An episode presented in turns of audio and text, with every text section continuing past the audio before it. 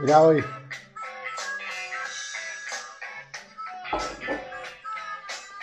Buenas tardes.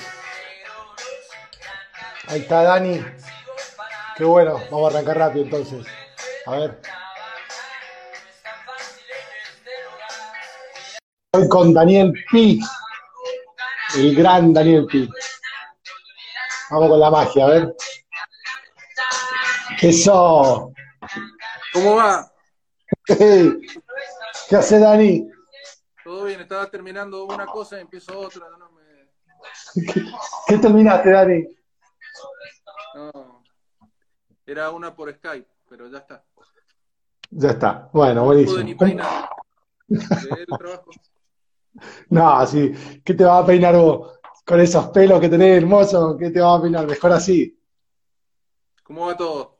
Bien, hace mucho que no nos vemos. Sí, sí, esto. El distanciamiento social nos, nos cagó. Bueno, mirá, me abrí, me abrí un, uno más o menos así para, para hoy. Eh, un Coleto 2017. No tenía el 2015, el que ganó mejor Malbec del mundo, pero, pero el, el 17 va bien también. Va, ese garpa.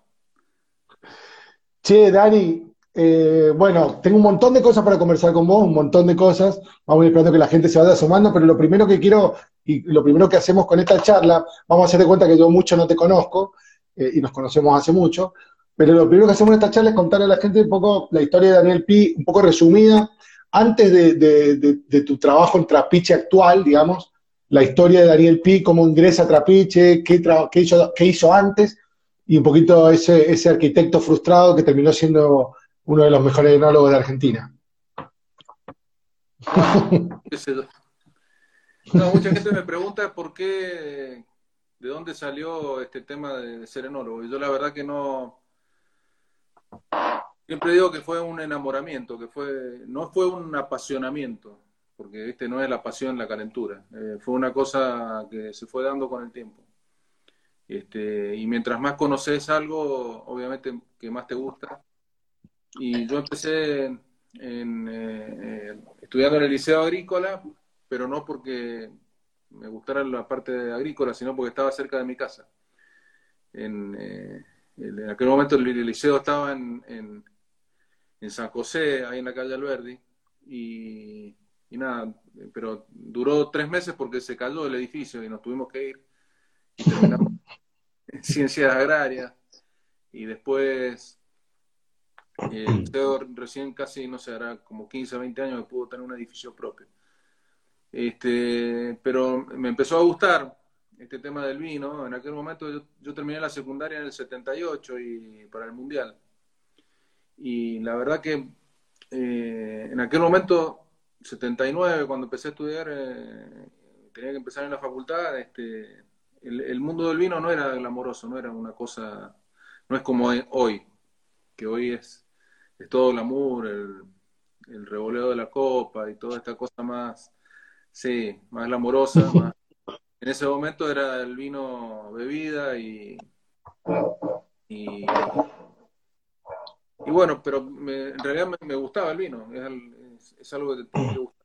Y, pero también me gustaba mucho la arquitectura, entonces no sabía qué estudiar cuando salí de la secundaria. Me puse a estudiar, me fui a San Juan eh, a estudiar arquitectura en la Universidad de San Juan y, creo que duré tres meses, gracias a Dios, porque no, no era nada de lo que yo esperaba. Eh, O sea, a mí me gusta más, la, qué sé yo, más, creativo, las cosas más, tener un poco más de plasticidad. Y en ese momento, en, en la Facultad de, Arquitectura de San Juan, era una facultad de ingeniería con los sábados a la mañana tenía arquitectura, pero de lunes a viernes tenía, qué sé yo, matemática, este, álgebra, eh, cálculo numérico, eh, eh, física, este, eh, qué sé yo, matemáticas, tenía un montón de cosas inherentes a la ingeniería y nada de arquitectura. Y después yo estaba en el, en el- en el departamento que alquilaba, lo alquilaba, una, alquilaba un cuarto y todos pibes de Mendoza, ex del liceo militar, y todos se estaban recibiendo en ese momento, menos el arquitecto. El arquitecto era un flaco que tenía los ojos para cada lado, y y yo le preguntaba a él y tenía todos sus compañeros, gente grande, casada, y me decía, no, dice, vos para ser arquitecto acá tenés dos por uno, eh". y eran seis años, doce. Y yo, no, no, no, quieren que se reciban los arquitectos, en una sociedad muy chica, va, todo mal. Y dije, no, yo acá voy a perder el tiempo, ¿no? Este, estudiaba conmigo la abanderada de la promoción anterior del Liceo Agrícola y estaba haciendo dos, el dos por uno, estaba cursando de nuevo primer año y yo dije, no, esto no es para mí, evidentemente me equivoqué. Y, y me volví a Mendoza muy triste, llorando realmente, porque debe haber sido una de las cosas más difíciles que, que, tuve que, que enfrentar y, me volví triste, eh, pero dije, no, voy a, voy a seguir enología, que era la otra cosa que me gustaba. Y, me fue bárbaro. Este, en la facultad terminé rápido, pero me acuerdo en el 79-80, esa era la época de Greco, ¿no? En, en un momento cuando, cuando yo empecé a estudiar, el litro de vino común varía un dólar. Es como si hoy, no sé, ponele 70 pesos o, o 120, no sé. En lugar de todo eso valía un litro de vino. Y, cualquiera que tenía un litro, qué sé yo, en el este había mucha gente que tenía bodegas con un millón de litros y eran millonarios en dólares. Este, y después de repente se cayó Greco y el vino no valía nada y había eh, una sobreoferta de vino enorme eh, y en la facultad, que cuando empezamos éramos más de 100 en el curso, este, terminamos cursando 10. Porque nada, dejó de ser de ricos el vino. El vino ya éramos todos pobres en la industria del vino. En el 82, 83, erradicación de viñedos, planes de reconversión, todo mal.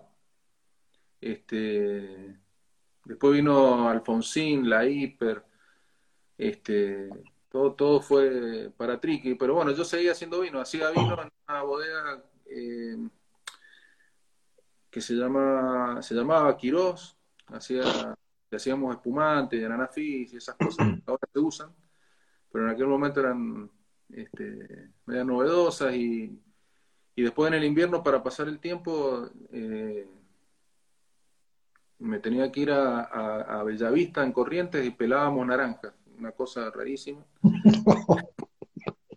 Teníamos 400 mujeres pelando a cuchillo naranja este, y cortándolas en segmentos para después mandarlas refrigeradas a Estados Unidos para hacer ensalada de fruta.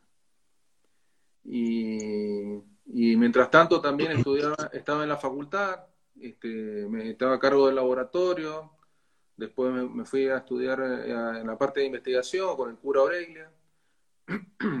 eh, Richard y Menegaso, yo era el, el che pibe de Richard y Menegaso, que eran, son medios próceres de la, de la enología y, y nada, este, me repartía entre la bodega y, la facultad. Y realmente me, gustaba mucho. Después fui profesor de química en general, pasé de jefe de trabajo práctico a profesor de química. Y en el año 92 me ofrecieron entrar a trabajar en Peñaflor y, hacerme cargo de todo lo que estaba haciendo Peñaflor en San Juan, que era en aquel momento era la familia Pulenta, y estaban haciendo una gran reconversión de los viñedos y tratando de, cambiar la impronta de los vinos este, sanjuaninos, pensando que se podían hacer vinos mm, como la gente. Y realmente tuve muchísima suerte de trabajar con ellos, porque bueno, ahí desarrollamos todo lo que eran las moras, este, lo que es Las Moras, que hoy es una marca sumamente exitosa. Este, plantamos, reconvertimos casi todos los viñedos que tenía la empresa en San Juan, como son casi mil hectáreas, un poco más de mil hectáreas. Y, nada, empezamos a hacer vino, vino fino en San Juan, tinto, el cirá, el, el esas cosas que, que, hoy representan un poco a San Juan. Este, las empezamos a hacer en aquel momento, exportábamos mucho vino a Inglaterra, en el año 97, 98, y, y estuve en, el 98 en la empresa se hace cargo de, lo que es hoy el Esteco, y me, hago cargo también del Esteco. Este, y ahí, bueno, me tuve la suerte de, de contratar a Sergio Casé, al Ale para todo eso empezaron a trabajar conmigo. Este, ¿En, qué, año eso, Dani? ¿En qué año? Y eso empezó en el 98, 99, 2000. Este, en esa época, cuando se recibieron los chicos, este, el primer trabajo que tuvieron fue, el, bueno, el, el, Sergio trabajó un poco con el padre antes en, una cooperativa, porque el, padre era enólogo y él trabajó allí. Pero nada, se recibió, venían los dos rapados, ¿viste? Que los acababan de, se acababan de recibir. El Ale Pepa, yo no lo conocí, pero el Ale me decía que tenía el pelo acá. Hay que ver una foto, le vamos a pedir una foto. Tengo con Pepa en un par de semanas, así que le vamos a pedir una foto de eso. Él era, era instructor de tenis, vivía en Trapiche, en San Luis. Este, y nada, y con eso se bancó la carrera y nada, y se vino a trabajar conmigo a San Juan y de ahí lo llevé a Salta. Y, y el Sergio empezó conmigo en San Juan y después hubo un cambio ahí en Trapiche. En ese momento estaba Ángel Mendoza y, se fue Laureano a trabajar en Salentine y necesitaba un enólogo y, se volvió el Sergio a Mendoza para trabajar con, con Ángel. Y después la empresa, nada, cambió de mano, fue una cosa rara ahí, se, empezaron a ir los pulentas y, yo me, quedé a cargo de toda la enología de, de la empresa, del trapiche, de las moras. Ángel se fue, este, fue un momento difícil. ¿En qué año fue eso? Porque, ahí fue el cambio real de trapiche que, no, eso fue el cambio real. 2002, este, yo en el 2002 me, hice cargo de toda la parte de varietales de trapiche y en el, y el 2003 fue mi primera cosecha haciéndome cargo de todo. Y ahí fue cuando nacieron estos, bueno, los, los, los Terroir Series, nacieron en el 2003. Este, nacieron porque Nada, porque ahí, eh, conociendo los viñedos, yo imagínate, venía de San Juan, volví a Mendoza, no, me, hacía cargo de Trapiche, que es una, una, bodega que era emblemática, es emblemática, obviamente, que tiene mucho de historia y, de prestigio. Muchos viticultores que trabajaban con nosotros en el Valle de Ujo, y, y lo fui a conocer y conocí, eh, siempre cuento la historia porque para mí es muy emotiva y, es lo que más me gusta de la industria es la cantidad de gente que hay anónima, ¿no? Este, qué sé yo, hoy día en la Argentina hay 700 bodegas que, producen vino y hay 20 y pico de mil, 22 mil eh, viticultores, digamos, eh, viñedos.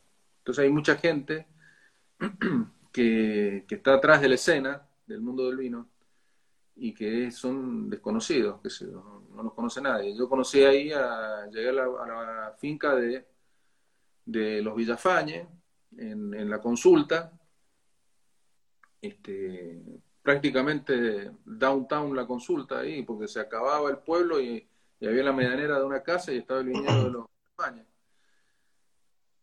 Y me atienden los dos hermanos y, y les digo, bueno, me presento y les cuento de que yo iba a estar a cargo de, esto y que quería tener la agua de ellos y que me habrían hablado de buena. El viñedo era un viñedo muy, muy, muy venido a menos, pero daba unos vinos espectaculares. Y cuando yo les pregunto a los hermanos, los hermanos tenían 78 y 80 años, los que estaban todavía hipodados. Dos, dos pibes. Dos pibes. Me dicen, sí, está todo lindo, don Pi, pero le tenemos que preguntar al papi que nos dé permiso para seguir vendiendo a ustedes. yo digo, ¿cómo? ¿Qué te 120. Lo conocí a Felipe Benicio Villafañe, tenía 103 años. Me invitó un mate y, nada, nos pusimos a charlar y, ahí me di cuenta de que, que había mucha gente que nunca había ver eh, en, una botella del vino su, nombre y que iban a, se, iban a morir anónimos. Y era como si él me hubiera esperado, yo sentí eso, ¿no? Más de 100 años y pudo, yo lo, entrevistamos, hicimos un video, ahí debe estar guardado, y él se presentó y él vio, antes de morirse, eh, su nombre puesto en una botella de vino. Y la verdad que en, honor a toda esa gente que creamos esa línea de los Terroir Series y fue un éxito. La verdad que este, a mí me trajo mucha muchas satisfacciones este, de lo profesional. Creo que fue lo mejor que me pasó en la vida desde el punto de vista profesional. ¿no? Este... Ah, hay un montón de historias con, los Terroir Series. Yo recuerdo ese, esos vinos, bueno, salieron como Terroir Series y hoy se llaman, no, perdón, salieron como los Single Vineyards.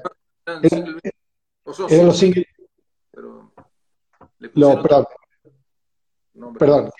Eran los Single Vineyard, claro, Single Vineyard y después fueron los Terroir Series. Y de esos van entrando y saliendo, son muchos los productores que, con los que trabajan ustedes, digamos, tienen muchos a quien le compran uva, pero seleccionan los mejores del año. ¿Cómo es esa, esa forma? Porque no son todos los productores los que tienen su terroir series, pero de alguna manera unos entran, salen, Coleto, este que estamos que estoy viviendo yo acá, de Viviana Coleto actualmente, ¿no? El Finca Coleto, después está el, está, yo me acuerdo, Orellana, el, no, el otro, el boliviano, ¿cómo se llama el, boliviano que era un capo? Fausto Orellana, de Escobar. Fausto Orellana un personaje también divino, también de la consulta, un tipo que, que yo digo que es el Latin, no, el South American Dream. este, ¿viste? Este, nosotros nos queremos ir a Estados Unidos y, lo, y este es un boliviano que se vino a la Argentina a hacerse la América. Y la verdad que un tipo laburante como, como son los, bolivianos, que vienen acá a laburar fuerte y, y él se vino a trabajar en la industria de la construcción y después se hizo capataz de una empresa constructora de caminos, de una empresa vial, y con los manguitos que se hizo se compró la finca en, en la consulta, finca que está pegada a otra finca de que debe haber sido la misma, de una tal Venturín, y que también fue, fue, seleccionada en los Terror Series un tiempo. Y una viña vieja, este, de Malbec y un poquito de Merlot. Y la verdad que eh, él viene de Buenos Aires, tiene más de 70 años hoy día. Este, viene de Buenos Aires en Bondi, llega a la terminal, se toma otro para ir a, a, la consulta y después allá anda en bicicleta todo el tiempo. Y la verdad que gente de laburo, nada, hay gente que, no es que sean millonarios no, y, no se dan cuenta porque a lo mejor, que yo tengo una finca de 10 hectáreas hoy día, una cosa que vale, no sé, 50 mil dólares la hectárea, o valían, no sé, es como tener 500 mil dólares, en medio palo verde, bueno, tenés un capital, pero por ahí no, viven como gente muy humilde, digamos, si viven el trabajo, no se les ocurre, viste, si no, la vendo y la pongo la timba, hay mucha gente que de, de esa, digamos así, todavía en Argentina y, está lindo que podamos rescatarla y poder hablar de ellos, este, eh, había otro otro Villafañe también, Federico, que era este, que trabajaba en el banco ahí de, Banco de Mendoza, creo, este, y está jubilado. Y Federico también jugó al rugby, bueno, tiene una, otra historia diferente. Ambrosía. A la finca Ambrosía, que es una finca de, unos inversores, esa la otra historia, digamos, inversores que vinieron del extranjero y amigos y que eh, hicieron este ese proyecto ahí en, en este, y otra otra historia diferente de gente del extranjero que invirtió este, para para hacerse un viñedo porque les atrajo a la Argentina y el vino de Argentina. Dani, hay cosas muy lindas en la, en la industria. Dani, ¿qué, hay de cierto, antes de preguntarte por Sky, que quiero que también que me cuentes un poco la historia, el trabajo que hicieron con Marcelo Belmonte y, el trabajo que hicieron anterior también, eh, ¿qué hay de cierto de la historia esa del 2006 que vos entraste con machete entre la maleza y descubriste la bodega actual donde está Trapiche hoy? Porque lo he escuchado varias veces, no solo de tu boca, sino que en notas de prensa y demás. Digo, algún día se lo voy a preguntar, nunca se lo he preguntado. ¿Es real eso que con tu hijo, tu hijo que en ese minuto era chico, de haber tenido 5 o 6 años, o un poquito más quizás, pero entraste a machete pelado ahí rompiendo la maleza y encontraste el bodegón ese de 1913, creo de 1900. Este, eh, a ver, en eh, Trapiche, en, eh, digamos, de Peñaflor, digamos, conocemos nosotros, eh, la parte de, los vinos, esto nació enviando vinos embotellar en Buenos Aires, digamos así. Entonces era muy importante tener un desvío del ferrocarril y tenía en la bodega acá de Mendoza tenía un desvío doble, tenía dos, dos, dos vías del tren que entraban dentro de la, de la bodega y de ahí se cargaban los vagones que se mandaban a, a, Buenos Aires, a la planta de embotellamiento que tenía ahí. Pero nada, era el 2006, 2006, 2007, este, y, y, yo estaba un sábado de la tarde en la cosecha viendo dónde ampliábamos la bodega, porque nos faltaba lugar, estábamos creciendo mucho. Y en el desvío ese, digo, acá imaginé una hilera de tanques de, que está hoy actualmente, hay más de 70 tanques, 70 y casi 80 tanques de 50.000 litros de, acero inoxidable. Este, y digo, esto lo, armamos acá. Y cuando estaba yendo para allá, me había escuchado la historia de que había una bodega al lado, pero yo nunca la había visto. Y, y cruzamos la vía, salimos del predio, ¿no? Por, seguimos la vía y llegamos al otro lado. Y ahí, efectivamente, del otro lado, eh, tapiada por, por, por yuyos y, un montón de, de ramas de árboles secos, etcétera.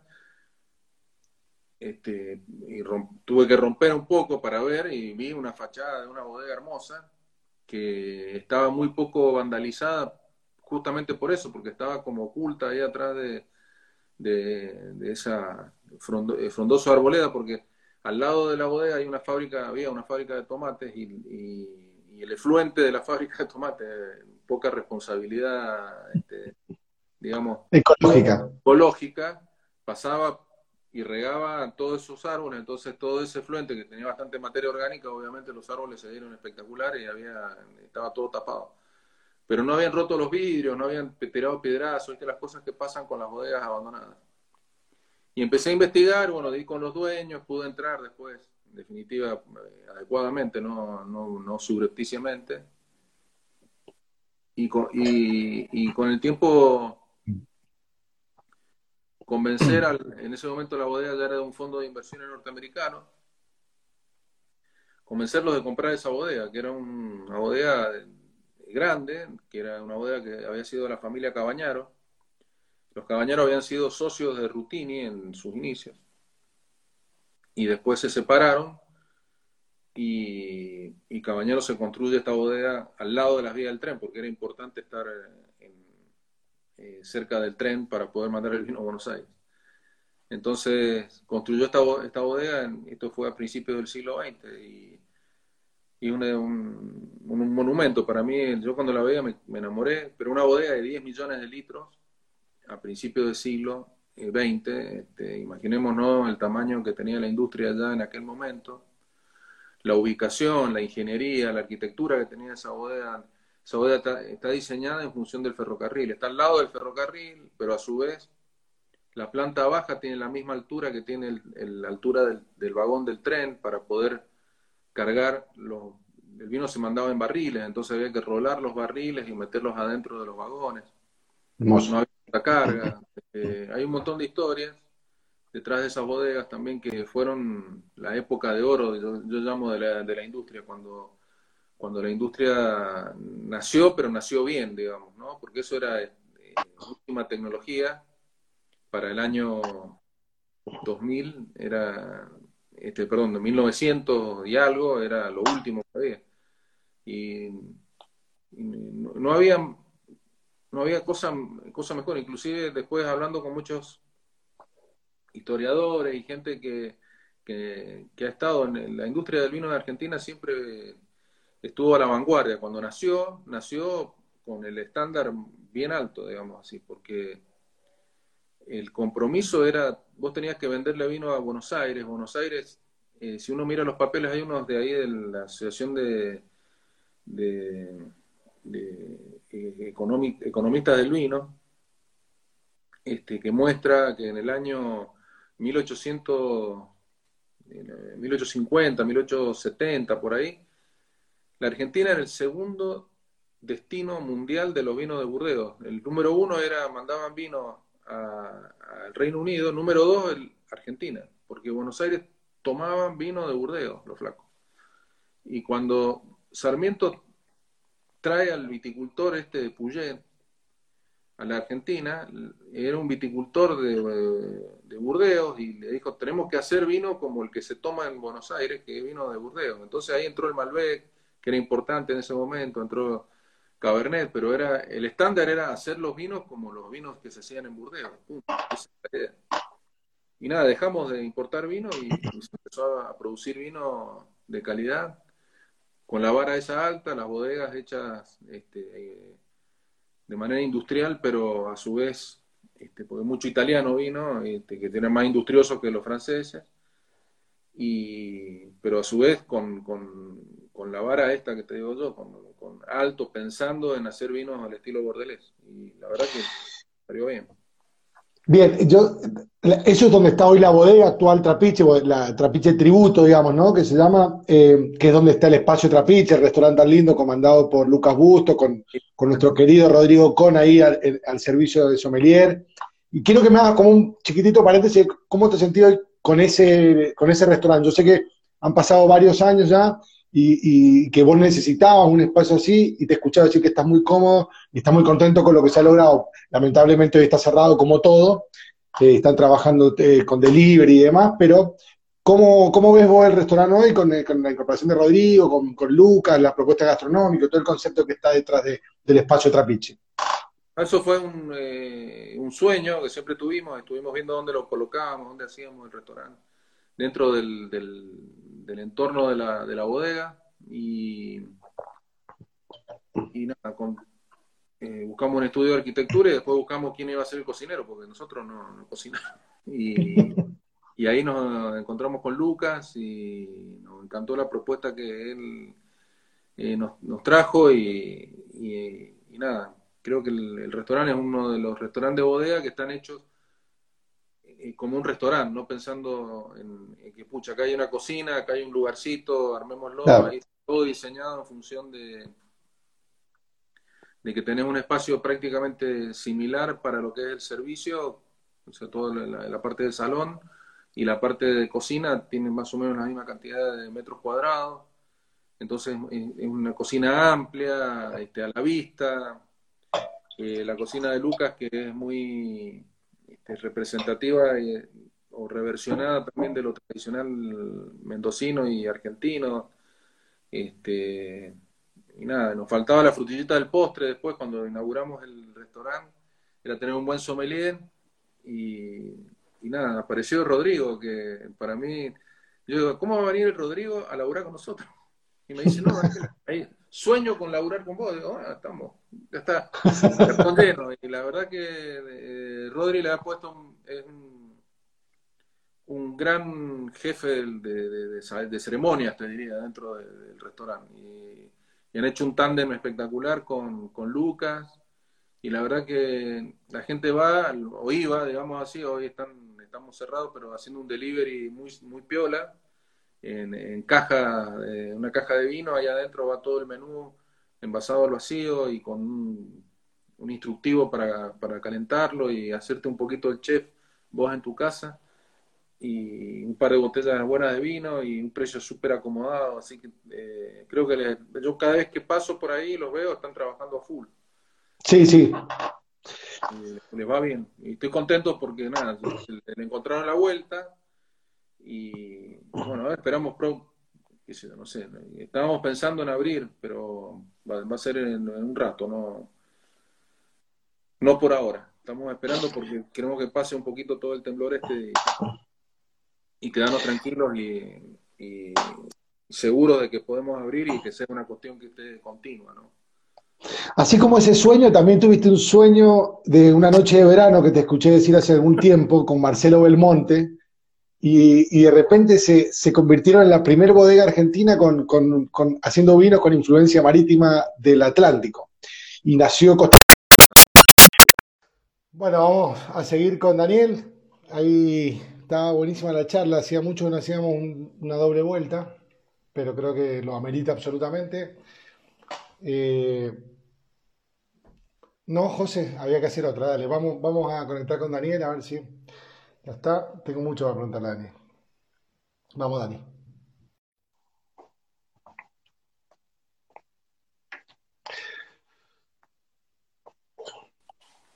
Dani, ahí está, gracias por el tiempo. No, por favor. Ahí va. Bueno, vamos con el, con el viaje imaginario ese que me encanta, porque de hecho tienen eh, de los mejores terroir de, del grupo, digamos, Pedernal, eh, Chayar Punco, de sur a norte, entonces, eh, eh la finca eh, se llama en, la calle de Los Indios, al fondo está, bueno, no es Altamira, pero tampoco es Tepillo, es una zona media rara ahí, este, que creo que se va a llamar la apelación Los Indios. Después vamos a Los Árboles, este, que es un viñedo donde hay un Pinot Noir espectacular, que a mí me gusta mucho, un viñedo que no se riega, un viñedo que es de, secano. Vamos, pasamos por Darí, donde hay un Malbec, vamos a Pedernal con otro Malbec, vamos a, Catamarca, ahí a Chañar Punco con otro Malbec, y terminamos en Salta, en, Cafayate, con un Cabernet Sauvignon, este, que para mí también es muy representativo de Salta, ¿no? Este, esos bien pimentosos, bien, bien sabrosos. Eh, y ese es el viaje imaginario que se hace con la linterna, con la línea básica. Y después tenemos un, solo vino, nada más arriba, que es el eh, Pionero, que es un, blend de Malbec, Cabernet Sauvignon y Cabernet Franc, por ahora. Este, que está hecho todo con, con uva ahí de, de, Este, Ah, vino que está hecho un poquito pensando de cómo debería haber sido el vino ese que, idearon los, que, vino Michel Pouget hace 150 años y dijo, che, acá hay que plantar algo parecido a lo que se hace en Burdeos. Y yo me imaginé que debe haber sido, debería haber sido algo así. No sé, a lo mejor me equivoco, pero el Malbec tenía que ser importante, porque era importante el Malbec en ese momento. Este, en Argentina siempre fue muy importante y en, Burdeos también, antes de la filoxera. Y el Cabernet Sauvignon y, el Cabernet Franc, obviamente, que son compañeros indiscutibles porque tienen ese nervio, esa potencia, esa cantidad de taninos que el Malbec siempre es muy amable, pero le falta el, hueso, digamos así, este, y eso lo tiene, te lo da el Cabernet, obviamente, que es el rey de los tintos. Con ese eh, grano chiquito, la, cantidad de semillas que tiene, que, ayuda muchísimo a darle estructura a los vinos y longevidad, que, es una de las cosas que, buscamos en estos vinos, porque la familia siempre le gustan los vinos, hay, distintas ramas ¿no? en la familia, pero una de las ramas este, está en España, otra está en Francia, en Luxemburgo, en, este, Inglaterra, en Nueva York, obviamente acá en Mendoza, en Mendoza, en, sí, en Argentina, hay un par de, tres, tres partes de, la, de las ramas, y a ellos les gustan los vinos, ellos llaman, siempre nos, reímos porque el, el, que es español le llama suavito, él le gusta el vino más, más suavito, y claro, entonces te sacan un Vega Sicilia del año 2007, 2008, y toman eso o te toman un Chateau Latour también, tienen 10, 15 años los vinos por lo menos para tomarlo. Este, si no, no, no te abren una botella. Y yo, este, por eso que los vinos tienen, estamos vendiendo la cosecha 2014, 2015, son todos vinos con 5 años de, crianza, entre la fermentación, la crianza en, madera y la crianza en botella. Entonces son, vinos, para mí, este, que tienen un potencial de guarda importante y los tomás hoy día, de que están tomando un cosecha 2014, 2015, recién estamos haciendo release de la 2015. Y nada, son vinos que tienen, están nuevitos, están impecables. A mí me, me gustan, están pensados para, para que duren mucho tiempo. Y la verdad que estamos muy contentos. Ahí te voy a Obviamente ahora son cantidades muy pequeñas porque hasta la cosecha de este año, hasta la 19, la 18, que, que hemos estado trabajando pensando en este proyecto, pero antes eran todos los vinos, la, 15, la 16, este, la 17 eran todas cosechas muy pequeñas, estaban pensadas para, el consumo de la familia, así que lo que estamos vendiendo es muy, muy poquita, muy poquita botella. Dani, em, antes de ir a, a, tu proyecto personal, que, que, a mí me encanta y realmente tengo ahí, te vengo diciendo hace mucho, tengo una botella 2010 escrita con, con, con Vic, ¿no? Con, mira, dice, ah, Vigil dice, no lo sabemos porque nunca abrí las botellas de la linterna, y eso acaba de decir Ale Vigil eso. Ahí dice, no sabemos cómo está el 2015, 2015. queremos probar, dice. Él está invitado siempre. Él, sabe que está invitado. Eh, te decía, contame de 314, proyecto personal con tus hijos, el, proyecto familiar, este, estos vinos de garage, estos vinos eh, 314 imperfectos, Semerendo, que no sé si siguió o se cortó en algún minuto, pero contame ese proyecto tan lindo que haces con tus hijos. No, es un... Espera, espera, espera. Roberto de la Mota también dice, yo también quiero, dice Roberto de la Mota. Parece que no le está dando a nadie. Él, ha probado también. Pero ya nos vamos a juntar, ya nos vamos a juntar. Ya nos falta. Eh, ahora no tenemos cómo, pero ya nos vamos a juntar. Yo les, he dicho a ellos que nos tenemos que juntar. Este, nos debemos una, un rico asado. Y sí, una grande todo, sí. Este, hay que salir de esta. Este, bueno, el, proyecto de la familia es una cosa que es es muy chiquito, es una cosita de nada. Eh, que empezó en el año 2009, eh, acá en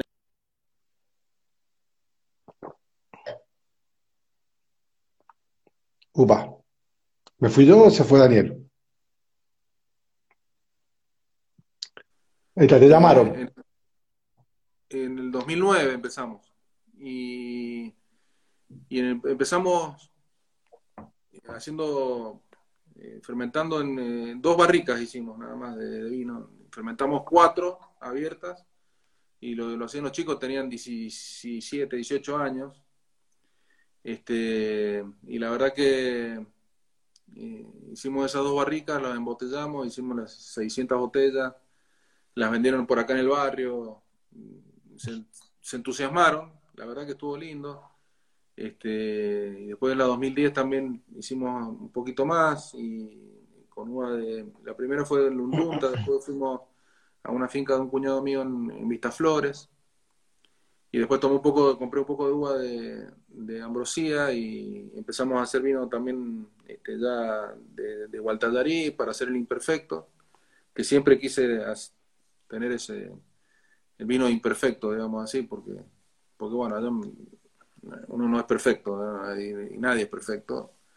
Y, la verdad que fue bien porque tuvimos la suerte con, en ese momento Neil Martin era el que probaba los vinos para, para Parker y le gustó muchísimo, gracias a Andrés Rosberg que, que me insistió para que los pruebe y nada, los probó y le gustó mucho y me acuerdo que él nada, los probaba en el, en tenía las botellas ahí y, escribió una cosa muy linda que fue lo que más me, impactó, que dice, no, cuando llegué a ese vino, este, prueban de a, 100 vinos.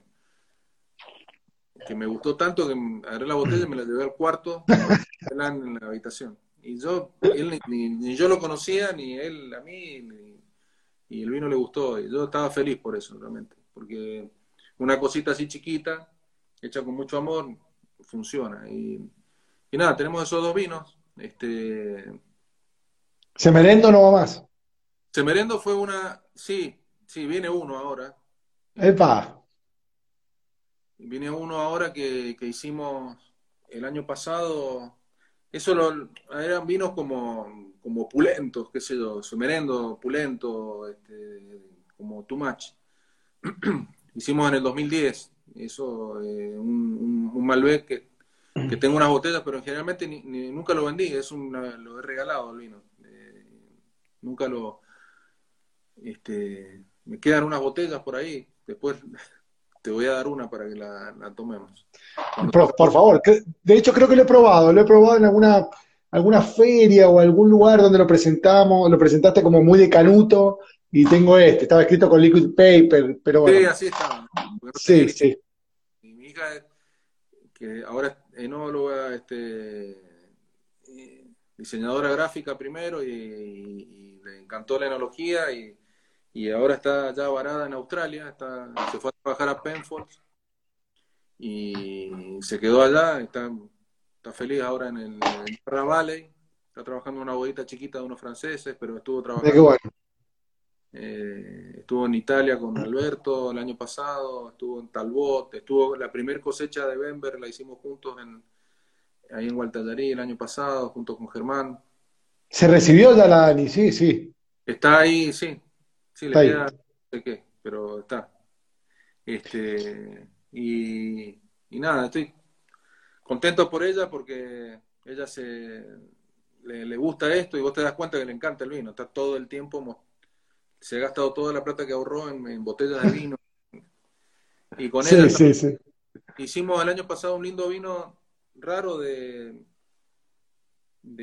con uva de Calingasta. Y, y salió, salieron tres o cuatro barricas que están muy buenas. Así que esas las voy a embatallar también para, para el semerén. Y, y haremos ahí algunas cosas raras, pero esto va con el tiempo, porque realmente necesito ayuda, digamos así, no, no me da el tiempo, pero quiero hacer, quiero hacer más. Dani, antes de las últimas preguntas que tengo, contame de este New Kids on the Block, que, que, que es el Chardonnay de Finca Las Piedras, de, de, los Terroir Series, que está tremendo, que es un blanco que se coló en este, en este, en este de Terroir Series, ¿no? Este blanco que se metió dentro de tanto tinto. Contame de este Finca Las Piedras, que es propia, ¿no? No es de productor, es de, ustedes, es del grupo. Sí, sí, ese es el viñedo de que están en los árboles, se llama, la finca se llama Las Piedras porque para poder desarrollarlo tuvimos que hacer un movimiento de, piedras, digamos, de sacarle las piedras para generar suelo, este, piedras grandes, ¿no? Este, boulders, así, del tamaño de, los chicos les decían, eh, Marcelo le dice el lomo de elefante, algunas tuvieron que utilizar, tuvimos que utilizar material minero y, dinamitarlas a las piedras para poder sacarlas. Mierda. Un viñedo que, para mí es uno de los más bonitos que hay en Argentina. Está entre medio de dos arroyitos, eh, el Villega y el Olmo, y eso hace que haya una humedad natural ahí en el, en el, en el suelo, este, en el subsuelo, bien, bien deep, este, y, no se necesite regar. Y también tiene una corriente que entra por esa, ese paso que hay, este, y hay bastante humedad y, lluvia. Por eso el, pueblito se llama Los Árboles, ¿viste? porque naturalmente está bastante como una vega y muy natural la cantidad de, vegetación que hay.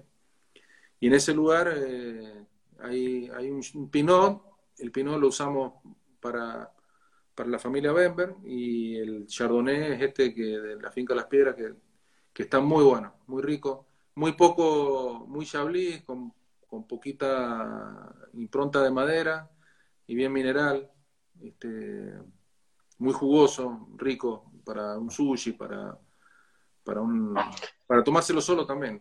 en Perú, en Perú, si es que llega, va a andar muy bien, ¿eh? Perú también, sí. Sí.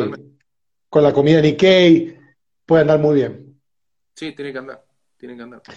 Dani, eh, son preguntas cortas estas, pero esto te voy a aprovechar y para toda la gente que está... 6% de batería.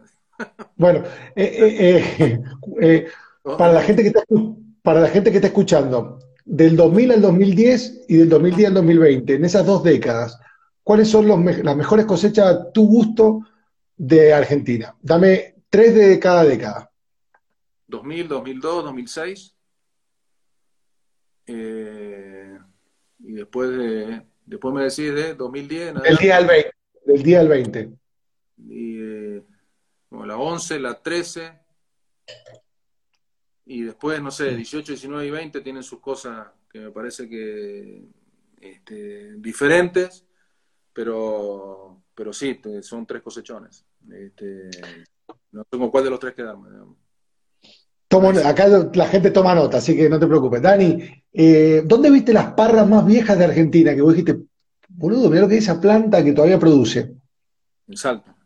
En Salta tenemos en el viñedo plantas de criolla que, no sé, nosotros, en los papeles dicen que es de 1946, pero este, el tronco es un tronco de tener unos casi 45 centímetros de diámetro y la verdad que habría que cortarla y, medir ahí cuántos años tiene, pero para mí tiene más de 100 años esa planta. Este, son unas plantas este, muy viejas, muy, viste, cuando la planta se pone vieja se pone sabia, viste, como cuando uno se pone viejo ya no, no está para correr una maratón y andar eh, haciendo locura, pero lo poco que hace lo tenés que hacer bien. Y la planta vieja da pocos racimos, pero muy ricos. Y, y con esas criollas, con el Ale Pepa, un día que estábamos caminando el viñedo, le dijimos, no, esto hay que hacer un vino y hacemos ese All Vines. El All Vines, sí. Claro, la criollita sale de eso. Y la verdad que este eh, un vino que a mí me, emociona porque me parece que es ancestral, este, muy muy bueno. Así que esas son las plantas Una vieja que viste. Dani, eh, ¿cómo debería ser para vos un vino de clase mundial? De Argentina o del mundo que vos probás un vino y decís, esto es un, un señor vino de clase mundial. Que lo beban en la Borgoña, que lo beban en Sudáfrica, que lo beban donde sea, pero que sea un vino de clase mundial. ¿Qué debería tener? ¿O qué le podría faltar? Yo creo que son vinos que tienen que tener personalidad, deben de estar eh, este, mostrando el lugar del cual provienen. Deben ser vinos que, que, uno, o sea, vos cuando tomas un vino de la Borgoña, sabés que es de la Borgoña. Y buscarás distintas alternativas, matices, qué sé yo pero hay una identidad, un vino de Burdeos tiene identidad, un vino de Napa por ahí también. Este, y nosotros, eh, los vinos de clase, en Argentina estamos haciendo vinos de clase mundial definitivamente, y que tienen personalidad, y que uno los prueba y dice, estos son vinos de Argentina, porque este, ya no fuimos mucho del, del maquillaje, siempre digo, de la, nos fuimos de, ¿cómo se llamaba esta actriz que se ponía todo de silicona? La, Pamela La Coca Sarli. Ah, la Pamela Anderson. La Coca natural. La Coca era natural. Era, este, pero la, Pamela estaba hecha, digamos así, ¿no? sí. tenía que hacer sangría, le tenía que este, meter una doble barrica nueva. Este, entonces estaban como con botox y silicona y son vinos que querían parecerse a algo, no estaban diciendo lo que vos eras en realidad. Y lo que estamos haciendo ahora, eh, y digo, estamos porque estamos, creo que la mayoría de los anólogos coincidimos en esto, estamos haciendo vinos que son más despojados en, en todos estas, este, estos aditivos, digamos así, que no son ajenos al, a, la, uva, y están expresando un poco más el, el valor del terruño. Y los vinos estos deben tener, eh, obviamente los vinos de clase mundial tienen que tener una personalidad y, tienen que representar el lugar del cual provienen. Y esto es lo que estamos tratando de hacer todos, creo. Y creo que lo estamos logrando de alguna manera. Dani, si me pudiera decir un vino tuyo que te dio un orgullo increíble hacer, que, que donde lo ves decís la puta, qué lindo, qué lindo vino me mandé. ¿Cuál sería? Yo sé que hacen muchos y hay muchos, pero decime uno.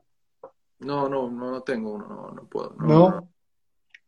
Entonces, decime cómo ves. Un, aspecto especial por lo que hacemos nosotros con los chicos, sí. Que lo que hacemos en la casa.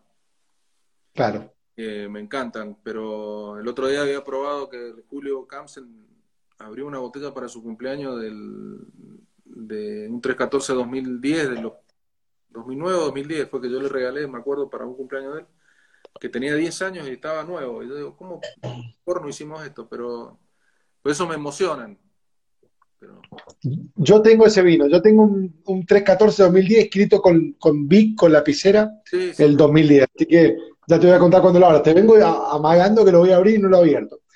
Eh, Dani, vos que tenés la posibilidad de probar vinos de trapiche, medallas viejos, eh, y, podés hacer una revisión para atrás de lo, de lo que hicieron otros y de lo que hiciste vos a partir de cuando empezaste a trabajar. ¿Cómo ves a la Argentina de guarda? ¿Cómo ves a la Argentina en el tiempo, a los vinos argentinos en el tiempo? Eh, eso. Yo los, veo, no sé, los veo, los pruebo. Tengo la suerte de estar en una bodega que hace muchos años que existe. Trapiche tiene más de 130 años, qué sé yo. Eh, y he probado vinos también, eh, oportunidad de probar vinos con los colegas, de, haber abierto vinos de, los 60, de los 50. Una vez abrimos con un vino del año 1930. ¿Qué sé yo?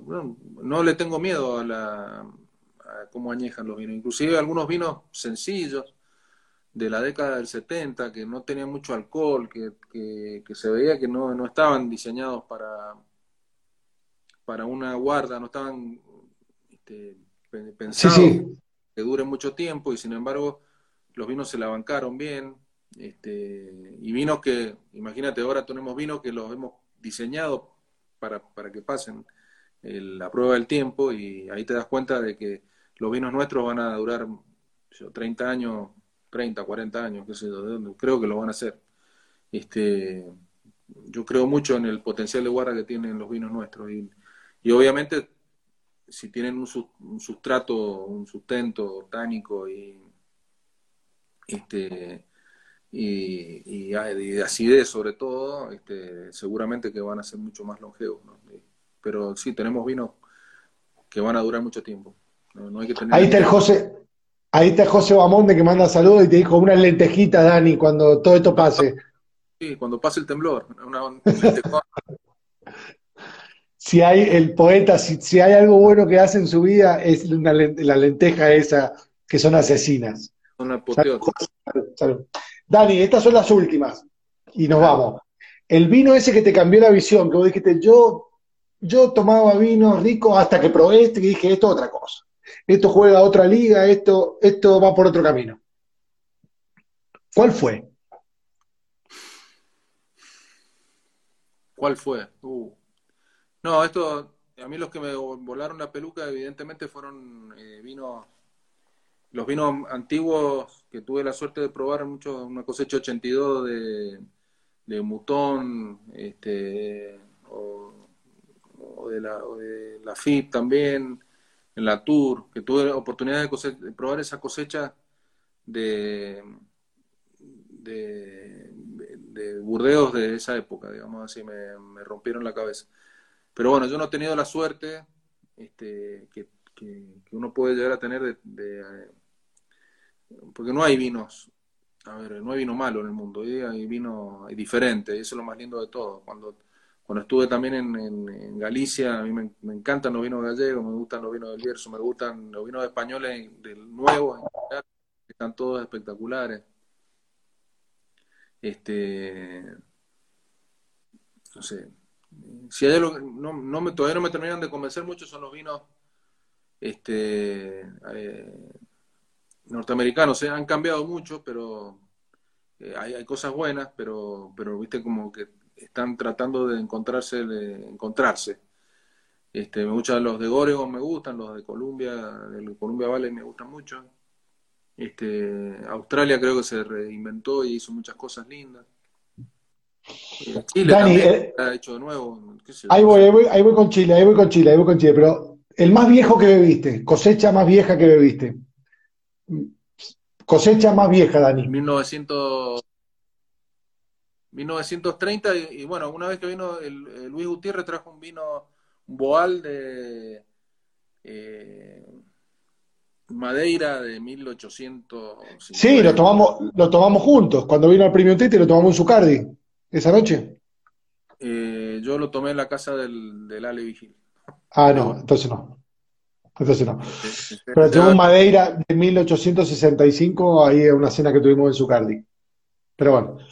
Dani, dame dos productores, dos, te voy a preguntar, dos tipos que te gusta beber sus vinos de Chile y de Argentina. Que te gusta, que a donde va, decir, bueno, está en la carta, tráemelo. O que cada vez que lo cruzas te gusta pedirlo, te gusta beberlo, pues sabes que va seguro. ¿Cuáles serían? Yo sé que tenés muchos amigos, Roberto de la Mota que estaba ahí, le mandamos un saludo.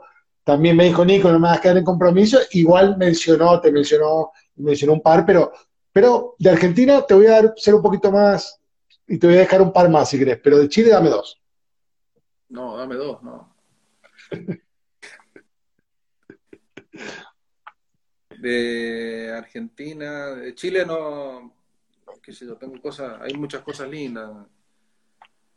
Este, no, no, no tengo un, le, Alguien que le venga siguiendo el paso, que decís que, no, que está... Eh, García se llama él y Schroeder, Schroeder que se llama la, Sí, es eh, García, PS García.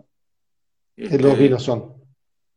Sí, este, qué sé yo, me gusta eh, ahí más, más para el sur, lo que está haciendo el, Pedro Parra con los Pedro Parra.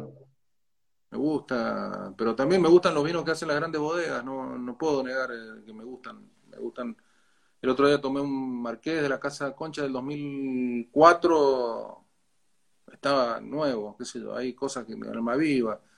Este, creo que hay muchas cosas, y acá, bueno, que, de lo clásico, qué sé yo, hay vinos que no los he podido tomar porque no son difíciles de encontrar. Pero los vinos del Ale son espectaculares, los vinos de, Roberto son muy buenos, el, los Chardonnay de Pepe. Eh, es muy difícil encontrar vino feo en Argentina. En el norte también hay cosas muy lindas que están haciendo los chicos. Hay muchos chicos que trabajan con nosotros que están haciendo cosas muy lindas con mucha identidad, que me gustan los, son mugrones, estos que hacen vino, este, me gustan, qué sé yo, hay mucho, mucho acá en la Argentina. Los vinos, Perfecto.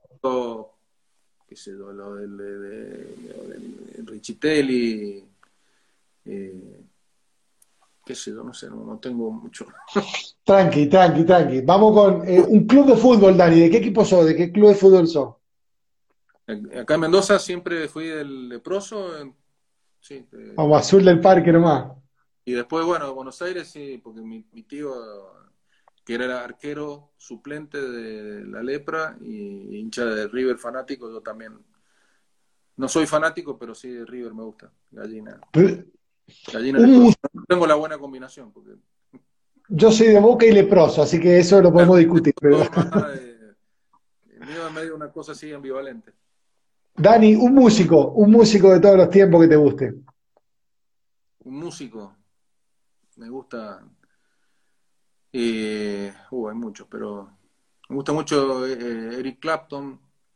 Este, los Beatles, soy un fan, ¿eh? no, sé, me parecen unos tipos fantásticos, sobre todo, bueno, el, dúo Lennon-McCartney, todo lo que hicieron, que revolucionaron la música, yo lo sigo mucho y, y cada vez me sorprenden más de las cosas que hicieron en tan poco tiempo. Este, bueno, de los Rolling, no soy tan rollinga, pero sí, también. Este... El otro día te vi en un video Marina Paravano tocando la guitarra haciendo un tema que eso no sé si trascendió, pero si trasciende, Dani, nos llenamos de plata todos. Muy bueno. No, eso era YouTube. YouTube, YouTube, YouTube. que, que facilonga de tocar, pues yo no, no soy gran guitarrista. Y, y, me habían hecho una prenda el importador en, Inglaterra, que tenía que tocar, eh, o sea, cantar una canción relacionada con el Malbec. Entonces le cambié la letra. Angels of Malbec, sí, lo vi. Angel of Malbec. Entonces. Dani, la última, la última. Eh, un deportista. Batería, vamos. Un deportista. Un deportista, hermano Ginóbili.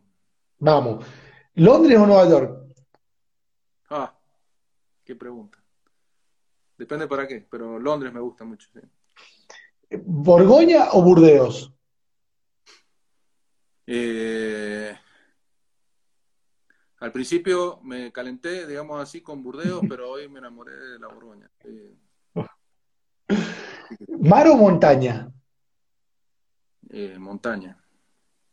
Y la última, Dani, una década. Esa década que elegís por algo, que te gustaría, que te gustó mucho, que siempre anhelás y que si te pidieran, te pudieras volver a vivir, la, volverías a vivir. ¿Cuál sería esa década? La última década. Ahora. Ahora, ahora. Ahora está, está, estamos grandes, pero todavía con ganas y, experiencia y potencia va. Garpa. Este, me gusta. Me gusta esta época. Estoy bien. Dani, muchísimas gracias por esta nota. A vos, gracias por el tiempo. Hemos estado casi una hora y media. Este, la verdad que no esperaba que fuera así. Así que bueno, la verdad fluyó, estuvo buenísimo. Es así, me alegro, Dani, y sabes que te aprecio mucho, que me encanta tu vino, tenemos una relación hace mucho tiempo. Eh, donde puedo te, te, voy a ver. Ahí te mando un abrazo, Pepe Moquillaza. Gracias a todos los que estuvieron ahí. Este, su inquebrantable, que de vez en cuando, ¿viste? cuando me agarra la, la morriña, le entramos nomás. ¿Qué va a hacer? Vero, Vero, Vero García y todos los que han estado conectados, muchas gracias. Martín, Martín Kaiser, que también coincidía con vos con, la, con las añadas pares y luego las impares. Así que saludo ahí por eso a todos. Y nada, Dani, gracias por todo lo que has hecho por este vino argentino. No, gracias por el momento, ¿eh? estuvo lindo. Así que bueno, y, gracias a todos los que ahí está Robert, este, todo, toda la gente linda que, que le gusta el vino y que ha hecho muchas cosas por el vino. Nosotros con el Roberto siempre decimos, tuvimos que hacer cosas cuando no cuando no era glamoroso esto del vino, ¿no? Yo, nunca lo imaginé, nunca lo imaginé que íbamos a llegar, pero siempre soñamos que algún día la industria del vino de Argentina va a ser, eh, dejar de ser la del borracho este, copeteado y va a pasar a ser la, la industria del vino que todos queremos y hoy es una cosa que le da de comer a mucha gente, el turismo, el vino, todo esto, y a la Argentina la lleva a un lugar mm, que realmente lo merecemos. Ojalá todas las industrias de Argentina fueran como la industria del vino, que ha hecho tanto por, nuestro país. Mm. Qué lindo, Dani. Muchísimas gracias por eso, de verdad. Se te quiere mucho. A ustedes. Se cuida, Daniel. Se cuida, ¿eh? Dale, abrazo. Chao, chao. Cuídense. Un abrazo. Salud.